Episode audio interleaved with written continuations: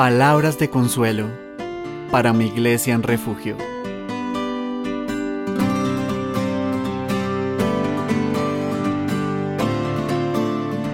Hoy estaremos meditando en Lucas 16, 8.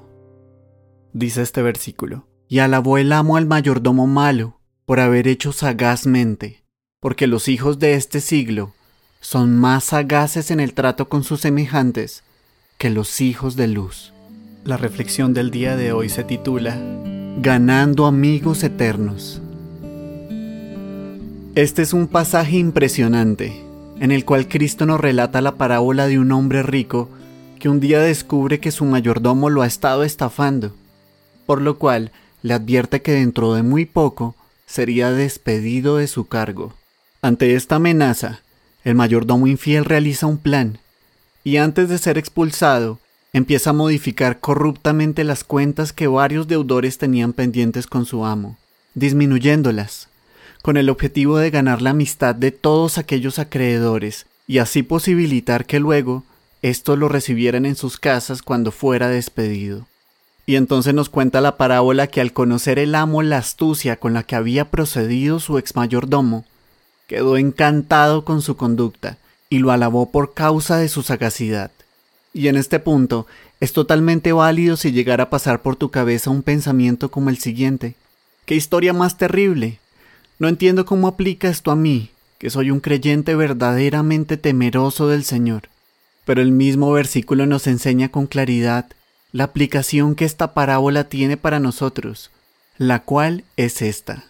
Los hijos de este siglo son más sagaces en el trato con sus semejantes que los hijos de luz, como nos dice Lucas 16, 8.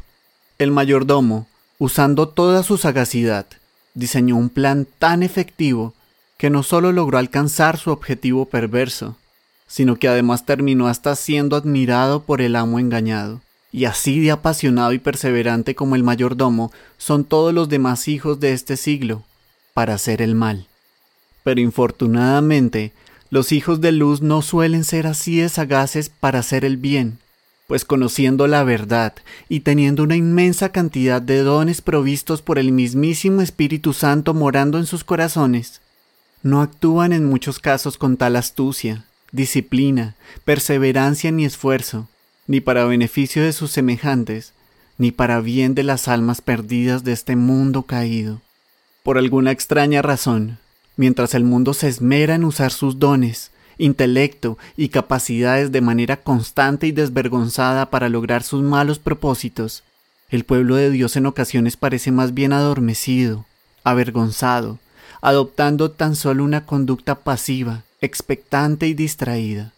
Ahora, no se puede entender de ninguna manera que lo que se quiere enseñar aquí es que la Iglesia deba actuar como el mundo, ni que deba adoptar sus estrategias engañosas y manipuladoras sino que por el contrario, se trata de que la Iglesia decidida y diligentemente sea como una luz puesta en lo alto sobre un candelero para alumbrar a este mundo oscuro, como nos dice Mateo 5:15, esforzándose por ganar amigos eternos por medio de todo recurso que Dios le ha confiado para ello,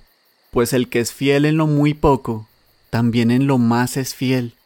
y el que en lo muy poco es injusto, también en lo más es injusto como nos dice Lucas 16:10. Y si tal vez, al oír este mensaje, sientes que en verdad no estás dando todo de ti para hacer el bien como deberías, de tal manera que tus obras hicieran justicia a todos los recursos que Dios te ha encargado administrar en su reino, nunca olvides que en Cristo hay gracia y perdón, y que su Espíritu morando en ti puede esforzarte a hacer grandes cosas, desde hoy mismo, sin importar tu edad para gloria de su nombre, para bendición de su iglesia, y para que muchos oigan de esa misma esperanza que tú tienes, por medio de tus redimidos labios.